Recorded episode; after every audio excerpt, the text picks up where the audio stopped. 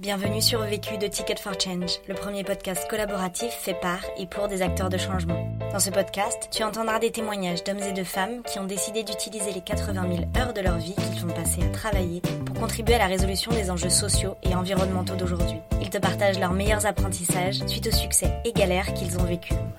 Ce podcast a été réalisé par Florent Cléder.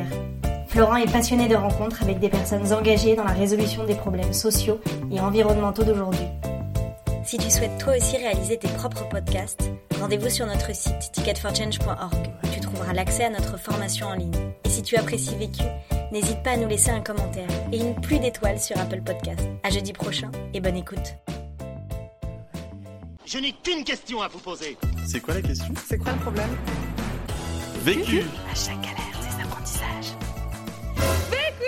Vécu, des retours d'expérience pour gagner du temps et de l'énergie. Bonjour, je suis Emmanuel Bardin, un des deux fondateurs de Lemon que j'ai créé avec euh, Augustin, un de mes amis d'enfance, il y a 10 ans, directement à la sortie de nos études. Donc c'est une entreprise de recyclage qui repose sur deux piliers. Le premier, c'est un pilier environnemental. On va proposer à tous nos clients qui sont des entreprises un service clé en main pour recycler l'ensemble de leurs déchets. Donc ça va être le papier, les cartons, les canettes. Donc principalement dans des espaces de bureaux. Et également, on a d'autres lieux comme des, des magasins, des aéroports, des gares en fait, on va s'occuper de tous les déchets hors domicile. On en est à peu près à 2000 tonnes par an en ce moment, 500 clients. On en a 400 en région parisienne. On a un entrepôt qui est à Pantin. On a un deuxième entrepôt à Marseille qui euh, va servir une centaine de clients. Et le second, c'est un pilier social à travers notre filiale Lemonade qu'on a créée en 2016, qui est une entreprise d'insertion. On va aller euh, embaucher des personnes qui sont éloignées d'emploi sur des durées qui sont plutôt courtes, de 6 à 8 mois, leur permettre, après, à travers tout un parcours de formation, euh, de les aider euh, à retrouver un emploi un petit peu plus pérenne. en fait, ces personnes-là, elles vont finir une première expérience professionnelle chez nous. Ça va être nos chauffeurs, ça va être des caristes magasinés, des agents de tri. Et en même temps, ils vont avoir 20% de leur temps de formation, de refaire leur CV, de formation qualifiante, de savoir-être, essayer de retrouver un emploi stable à la fin de leur période d'embauche. En quelques chiffres, on a 16 postes d'insertion donc 12 à Pantin, 4 à Marseille en ce moment. Et depuis le début, c'est 70 personnes qu'on a euh, accompagnées pour les aider à retrouver un emploi. La question. Comment répliquer son activité dans une ville qu'on ne connaît pas du tout? Le vécu. Dans le recyclage, il y a un enjeu qui est assez local en fait.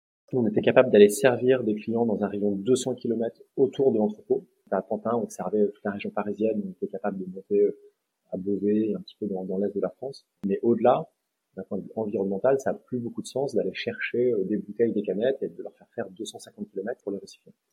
Donc en fait, au tout début, nous, on a annoncé nos clients en, région parisienne, puisqu'on avait notre premier entrepôt à Pantin. Et euh, rapidement, on a eu quelques demandes en dehors de ces zones-là, à Strasbourg, à Brest. Et du coup, en tant qu'entrepreneur, bah, on était un peu dans un dilemme en se disant, est-ce qu'on va à tout prix euh, servir ce client ou est-ce qu'on va le, le, refuser et l'envoyer euh, chez un concurrent en fait. Donc on a fait un petit peu des deux, à savoir prendre ces clients-là et les traiter en sous-traitance. On allait installer notre, notre, machine, on allait installer notre solution, puis après on sous-traitait tout le service. Et pour l'autre moitié, ben, on les envoyait directement euh, chez nos concurrents. Mais euh, avec Augustin, on n'était pas satisfait de ces, euh, de ces solutions. Et on disait, bah, à un moment, on va devoir aller ouvrir d'autres entrepôts d'autres villes en France pour aller chercher d'autres rayons d'action de 200 km et étendre ce où on est capable de, de servir nos clients.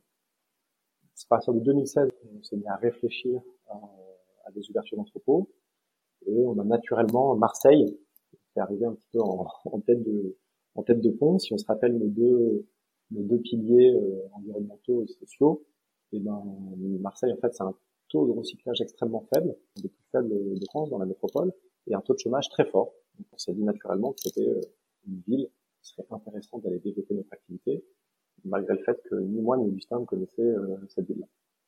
L'activité à Marseille, euh, trois ans après le lancement, commence à avoir des très bons chiffres. On a une centaine de clients sur place. On a un impact des différents confinements qui sont relativement faibles.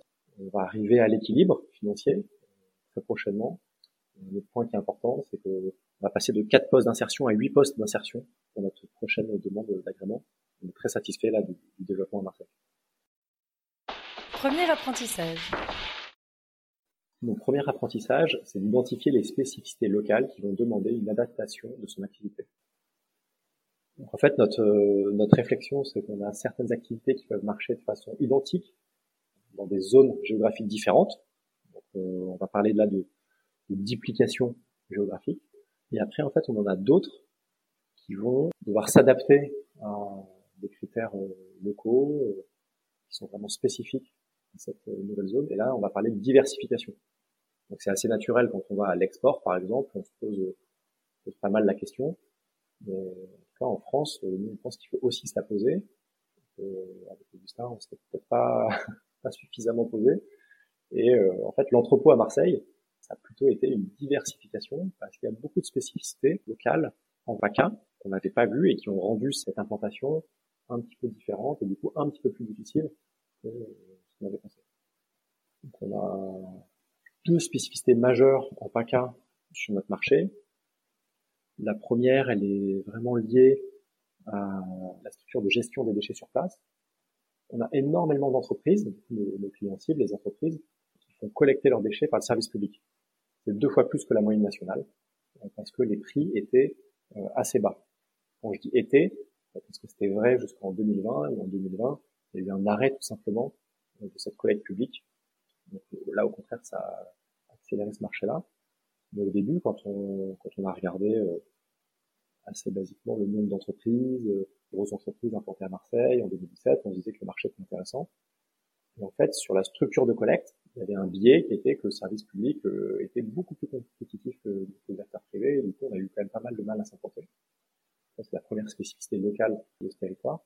Et la deuxième, c'est sur notre pilier social, sur l'insertion.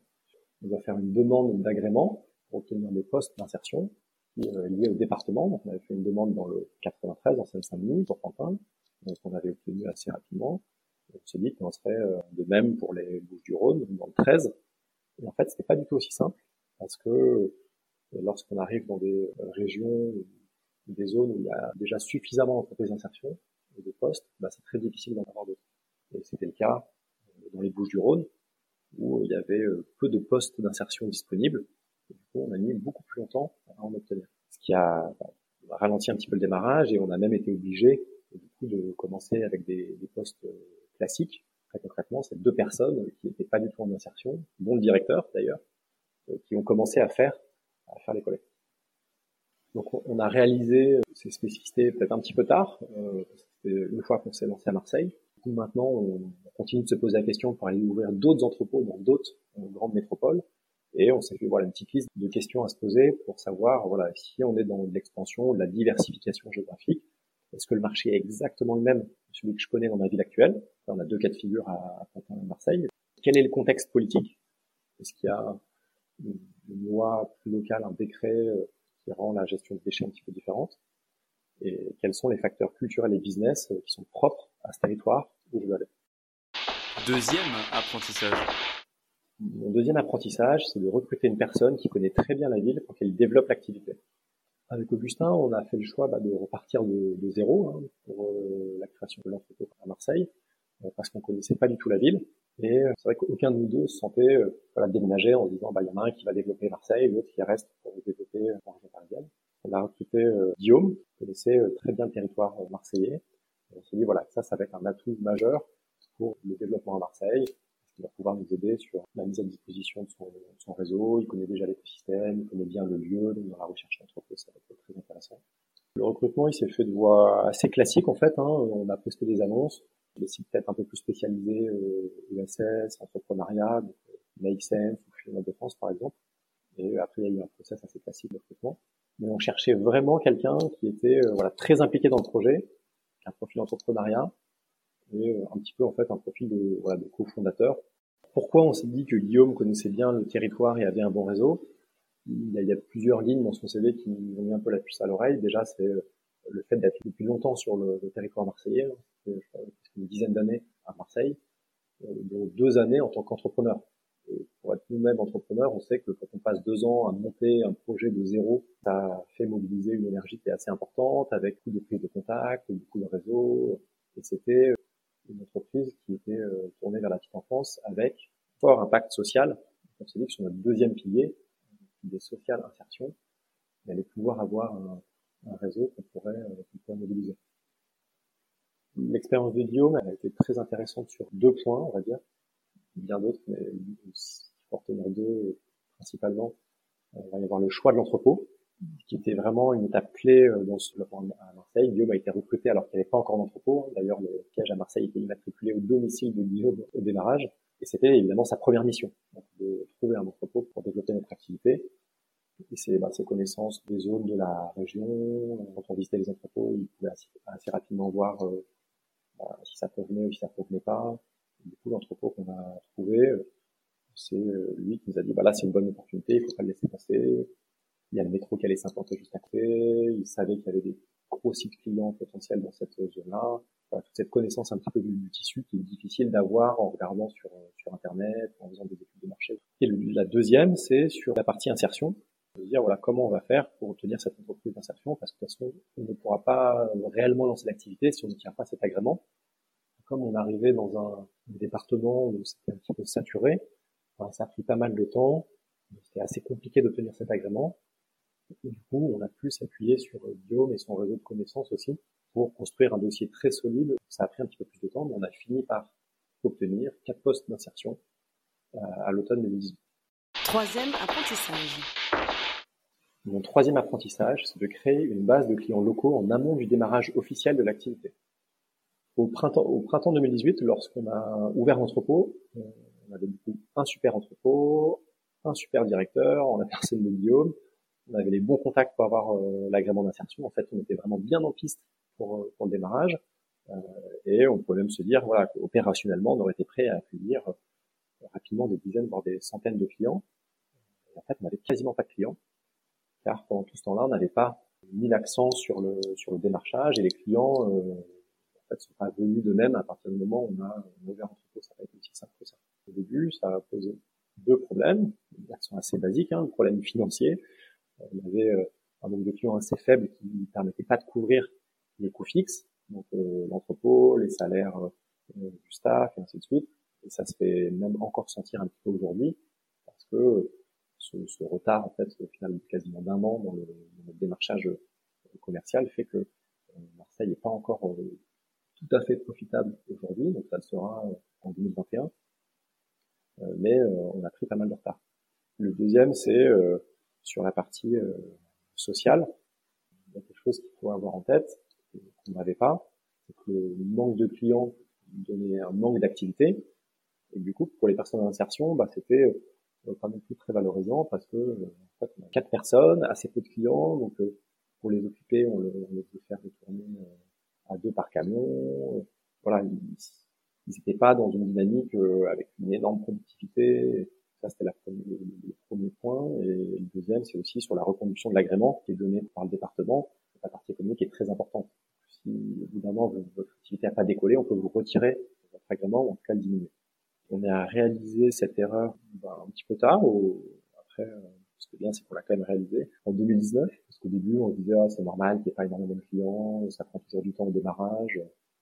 Donc une fois qu'on a constaté euh, cette erreur et ce retard à l'allumage euh, commercial, on a, on a pris euh, deux actions euh, principales. La première, bah, c'est recruter un commercial soit capable d'aller euh, chercher des clients.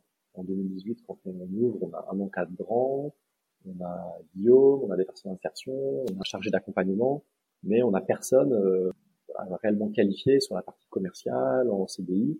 On avait deux personnes en stage qui, qui faisaient cette partie-là, mais c'est vrai que ça fait clairement pas le même, le même, le même travail qu'une personne qui est là durablement dans, dans l'entreprise. Et le deuxième, la deuxième action qu'on a mis en place, c'est qu'on a aussi ciblé euh, des entreprises très connues à Marseille, de dire voilà, il va nous manquer quelques clients emblématiques euh, sur le territoire, pouvoir vraiment avoir ces références-là et à les déployer chez des clients. Donc on a notamment euh, réussi à avoir les deux grandes tours de Marseille, hein, la tour CMA CGM et la tour La Marseillaise. Ça c'est très simple parce que tout le monde les connaît. Et quand on dit bah oui, les bonnes clients s'occupent de la gestion des déchets de deux tours, ça permet d'ouvrir quelques portes. Ça nous a servi à, aller vers d'autres clients qui euh, euh, Haribo, Ricard, les Docs, au centre commercial, Accor, de pouvoir asseoir un petit peu euh, nos, références sur le territoire. En fait, on n'a pas eu cette problématique en Ile-de-France, Parce que quand on a démarré, on a démarré de zéro sur un business model qui était un petit peu différent. Il s'agissait juste de mettre des machines.